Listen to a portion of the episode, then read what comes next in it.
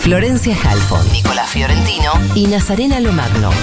Data, risas y mates en las mañanas de Futurock.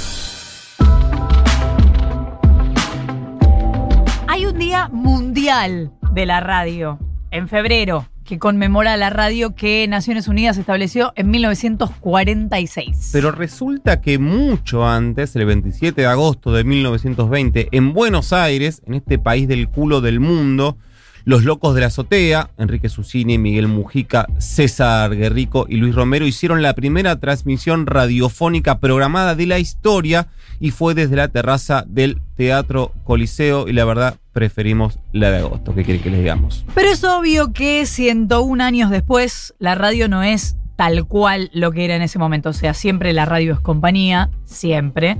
Muchas veces es música, sigue siendo compañía también ahí.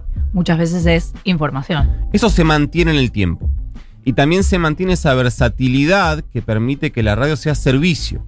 Todo eso sucede en una radio barrial y también en la más grande, aunque algunos servicios no siempre estén tan blanqueados.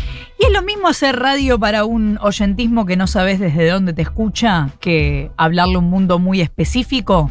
Bueno, algo de eso nos cuentan desde FM Cherú, de Pichanal, Salta. Escuchemos a Yolanda Honorio. Lo que nos da la radio en la comunidad es transmitir, este, por ejemplo, la lengua materna en guaraní, no olvidarnos de, porque la radio FM Cherú es una radio comunitaria y escolar a la cual es de transmitir la cultura para que las nuevas generaciones no, no puedan este, olvidarse ¿no? de, dónde, de, de dónde vienen, hacia dónde van. No sé cómo expresarlo, pero que me da luz a mi vida porque es como una terapia de todos los días por haber perdido a mi hija y es el, el refugio que me da fuerza para seguir adelante porque sé que muchos me escuchan y que puedo transmitirle a través de mis palabras, puedo transmitirle eh, paz o alegría, puedo hacerle la mejor compañía, eh, trato de cada día pintarle un paisaje de, de, de colores.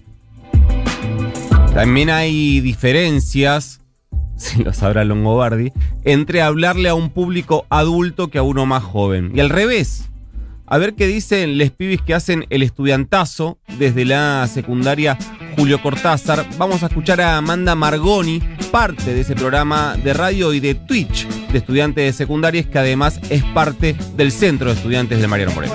Divertirnos, porque realmente se crea un ambiente de compañerismo muy hermoso que, que te da la radio y te da cualquier lugar en el que vos disfrutes estar eh, y, hacer lo que estás haciendo y en el que las otras personas que te rodean estén en la misma sintonía, eh, partiendo desde un lugar tan lindo como lo es la radio, porque por ejemplo nosotros transmitimos desde el ex centro clandestino El Olimpo, eh, que bueno, es un lugar histórico, es un lugar hermoso ir ahí. Eh, respirar ese aire que, se siente la militancia en todos lados, en todas las paredes, en el estudio. Eh, eso me parece hermoso. Es comunicar, es hacer saber a los pibis que tienen un espacio, que cualquier persona que eh, sea joven, estudiante secundaria y tenga ganas de decir algo, cualquier cosa, mientras tu propósito sea expandir eh, esa voz, lo que a vos te gusta hacer, eh, lo, lo, que a vos te interpela. Ah, pará, entonces la radio no está muriendo, como dicen todos los años. Bueno, a mí no me hagas la pregunta porque para mí la radio se volvió religión. Hacerla y escucharla. Incluso pelearme con ese sonido cuando me creo que es mi interlocutor. Tengo claro, muy claro que la radio no muere y que no va a morir. Porque además su magia sorprende y se reconfigura. Cada vez tiene más voces, tiene más novedades y encima surge en nuevos formatos. Ahora la tenés en un link, la tenés en una app. Eh, no quiero decir en podcast, porque eso es otro modo de escuchar, que no es estrictamente radio, pero es familia, como un primo. Eh, hasta en pandemia la radio encontró la forma de transmitir desde casa. Cuando yo era chica, la radio me decía que era el lugar donde el rock vive. Para otros es el espacio que informa primero.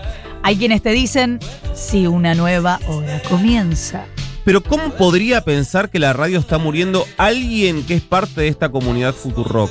Como alguien que cada día hace y o escucha esta radio podría no apostar en el presente y en el futuro de un lugar donde hay gente que se junta y transmite información, opiniones, análisis, risas, miradas de la vida con una honestidad y una búsqueda que, aunque usted no lo crea, no tenía hasta entonces ninguna otra radio. La radio vive y seguirá viviendo y con solo cinco años de vida, Futurock late más fuerte cada día y ese latido, esa voz colectiva, es la radio más auténtica con la que te vas a encontrar. Feliz día de la radio, oyentismo fiel, te lo desea. Ahora dicen, con el placer de madrugar para que nadie te madrugue.